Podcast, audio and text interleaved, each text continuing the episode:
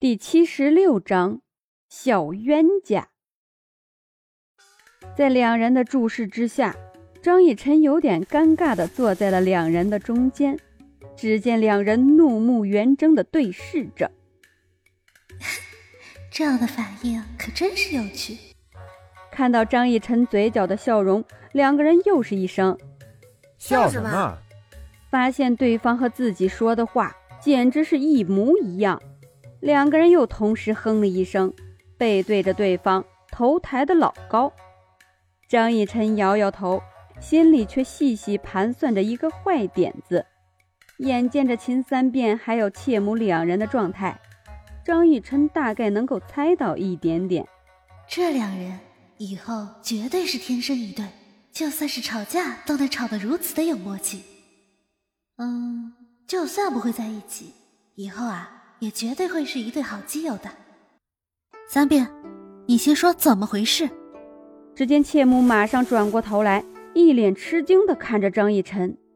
张逸晨马上抛了一个媚眼过去，妾母也没说话，那就等着秦三变先说吧。秦三变转过身，不屑的眼神瞟了一眼妾母：“嫂子，我今天本来就是找你有事儿，但是呢……”我又怕会在大街上遇到熟人，我就用轻功上了你家的房顶。一脸诚恳地看着张逸晨，以表示自己的清白。张逸晨面无表情地看着秦三变，继续说。紧接着，嫂嫂的姐姐就忽然在我身后出现了。我身为一个杀手，要是碰到这样的事情，肯定是要先把那人打了再说呀。但是我还没有出手呢。他就一拳头打在我背上，还说我是一个贼，还说要将我交给你，看你怎么处置我。嫂子，我委屈啊。这事儿吧，感觉搁谁身上都会生气，也难怪他会和妾母吵架，原来就是这个原因。大概了解了他们两个是怎么碰在一起了，但是光听一面之词不能下结论。于是转头看向妾母，姐姐，你说，就说，我来看你吧。本来也就是避着爹爹、避着娘亲出来的，要是在街上遇到了熟人的话，那还了得。于是我轻功一飞，也就飞到了你房顶上面。当时就看到他也一个人站在房顶上面，鬼鬼祟祟的，也不知道要干什么。我当场走过去，他就捏紧了拳头，作势要打我。你说我能不还手吗？我一个正当防卫就将他给打飞了。切母此时看到秦三便想要辩解，于是指着他：“你别想着辩解，要不是你先要出手的话，我会出手吗？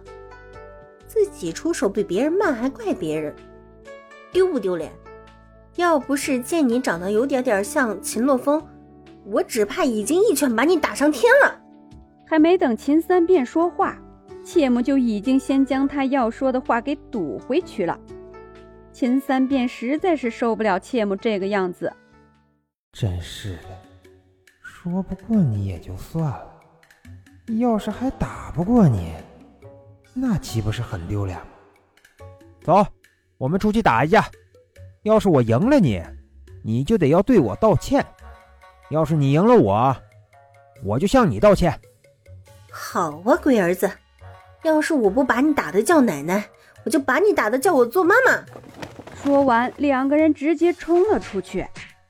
张逸晨看着这两个人的背影，实在是不能理解这些江湖人士的做法，于是拿了一把小扇子放到了方雪的手上，又叫方烈搬了一把椅子摆在他们两个打架的地方。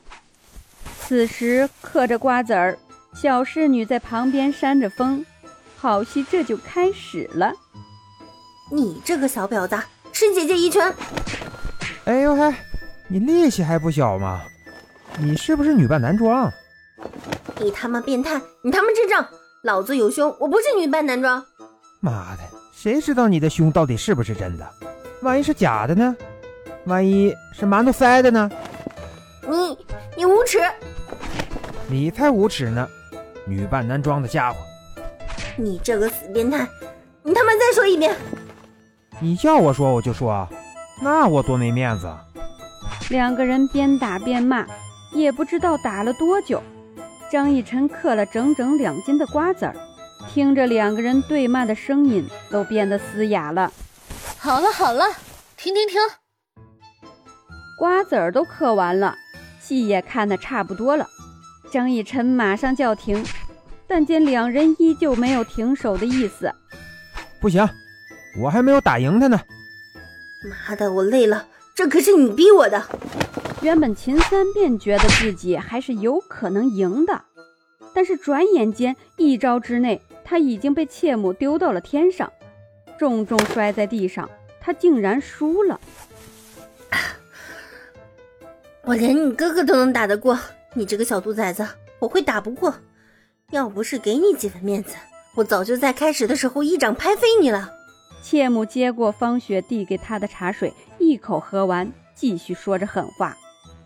秦三便从地上爬起来，好像自己的内脏都移位了，完全想不起来自己是怎么被丢到天上的，仿佛只看到一道影子飞到了他的身后，紧接着他就上天了。等一下，刚刚切木说了什么？连他哥哥都打得过，这还是个女孩子吗？太可怕了！哎，三便，道歉吧。张逸晨很小声的在秦三变的耳边说道。秦三变看着体格不大、实力确实很强的切姆，不服不行啊！对不起。九十度鞠躬，很是诚恳。切姆听到这句对不起，很大度地原谅了秦三变，但是他从心底不喜欢秦三变这个人。你怎么会有这么厉害的武功？秦三变不相信他的功夫是训练出来的。切母脸上露出十分轻蔑的笑容：“小子，姐姐我闯荡江湖的时候，你还不知道在哪里玩泥巴呢。”切母很是骄傲，她可是小小年纪就出来闯江湖了。切姆属于完全灵魂穿越，虽然转世投胎，但是记忆并没有消除。他在这里整整十六年。四岁就跟随师傅学习武术，十一岁开始在外闯荡。每次遇险的经历都是积累成长的经验，武艺提高的过程。秦三便不相信，我也快十七岁了，和哥哥都是杀手，至少从七岁就开始学杀手这行，现在也算有所成就，都是有了一定的沉淀。他怎么可能会这么厉害？